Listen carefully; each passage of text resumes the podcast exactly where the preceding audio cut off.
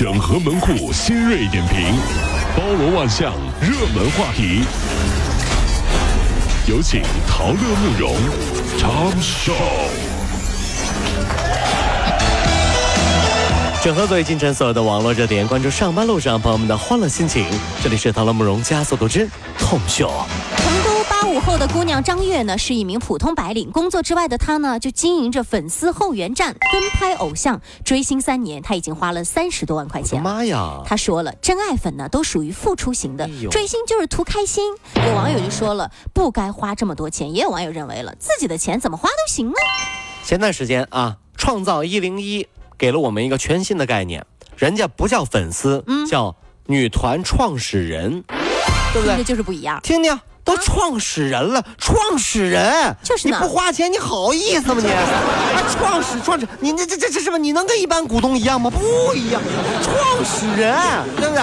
追星啊，就像一个事业。等明星真的火了，你就会发现你又喜欢下一个明星了。喜欢养成了，现在就是。所以啊，明星啊，粉丝是明星的衣食父母，真的没错。嗯，这年头啊，大概只有爸妈和粉丝才是真正养你的人。对对对对，分析分析是？不是？这道理？这这这。在这在这个世界杯决赛之前呢，义乌呢提前接单生产法国冠军纪念币的这个微信截屏呢，就刷爆了朋友圈，了。对，说哎，这这不义乌的人早就知道法国队冠军了。对的，然后义乌海关就表示了，说不存在的，这只是？调侃。但是呢，据记者了解，这义乌外贸商捕捉商机的能力确实已经是举世公认了。就仅仅是这个世界杯的旗帜，就让他们豪赚九千万元。哎呀妈呀，有工人一个月就赚了一万六千块钱。厉害了，这个。所以整个世界杯，从广告到球迷手里拿的东西啊，都是咱们中国的，什么海信电视好，对不对？啊，什么的都是。所以白岩松那句话是对的。啥本届世界杯除了国足没去，其他都去了。我们已经很努力了。对，你说你说是不是？就是我跟你说啊，就我跟你说，看那世界杯，看旁边的国母广告，你以为是中超请了这么多外援呢？哎呀，我的天哪，这这这这这啊这！七月十六号呢，法国队二零一八年世界杯夺冠了。当天凌晨呢，华帝公司就表示了，说法国队夺冠的话，华帝呢退全款这样一个活动，正式呢启动了退款流程。对，这会儿大家都知道了，真是、啊。对的，夏女士呢是在六月七号的时候就购买了这个夺冠套餐，然而呢，当她来到门店的时候，却被告知只出示发票而没有协议，是没有办法参与活动的。哦，对，但是夏女士就说了，销售人员当时可是说了有发票就行了，没说还需要签协议呢。另外呢，销售人员还说了，他参加了满减活动，优惠了三百五十块钱，也没有办法参加这个退全款的活动了。在夏女士的一再说理之下呢，就退了她一千块钱。华帝一筹莫展的时候，蒙牛过来拍了拍他的肩膀，说：“别担心，嗯，我相信你不是天生强大，你只是天生要强。别硬撑，想哭就哭吧。”蒙牛，你给我走开！你干什么？你自己还你有点数没有？你这梅西的事还没整定呢，还没有我，我这滑稽，我这法官夺冠了呢，干什么玩意儿？这这这这这什么天生要强？这不是？最近呢，湖北一个女童呢，作业本上的字儿呢越写越小，笔画呢越来越歪斜偶尔呢双手就会不由自主的颤抖，诊断是帕金森病。孩子啊还得帕金森了啊！这最近这几年呢，帕金森的年轻化的趋势已经很明显了。不乏有一些青少年和儿童，年轻人发现手脚变得沉重，或者突然出现那种轻微震颤等等一些不适症状的时候，千万不要轻视，一定要记得赶紧就医。哎呀，这个事儿你看到没有？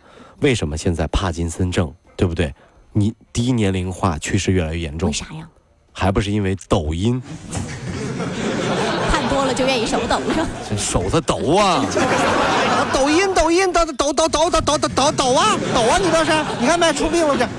小时候，当有一天我们的字越写越小的时候，爸爸妈妈不要担心我，只是明天要考试了呢，字写的太大，容易被监考老师发现。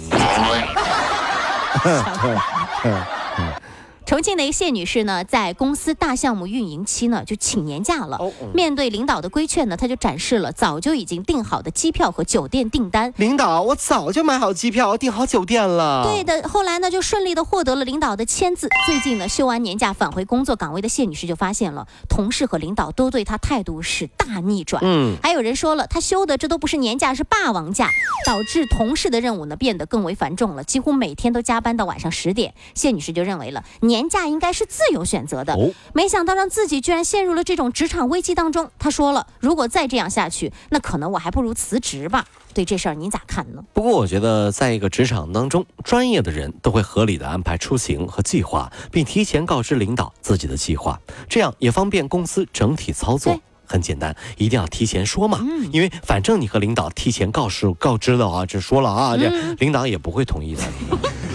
所以还不如提前说一下。这你提前说，提前打击，是是你回来再说，你回来打击，总之都是打击，何必呢？早点打击呗，这是啊。最近呢，在一个餐馆里面呢，两个男子呢酒足饭饱之后呢，就跟餐馆的经理争执起来又了。不这是啊？对，不给钱还找事儿呢。吃霸王餐，对，就把这个手呢伸向了经理的脑门儿。呃，摸经理的脑门儿是的，啊。经理呢就警告该男子别再动我。结果男子呢又伸手去摸，哎呦，不想呢剧情反转，餐厅经理躺倒在地，反碰瓷儿。随后呢，店里的工作人员就报警了。六六六啊，这是。这是啊，在大马路上，两个人动我，你试试，试试就试试，你再动我试试，试试就试试。旁边的大爷说：“放心吧，打不起来的。这样的天儿是不是？啊这几个回合就坚持不了几个回合啊，这双方就就都放弃了。热哭了。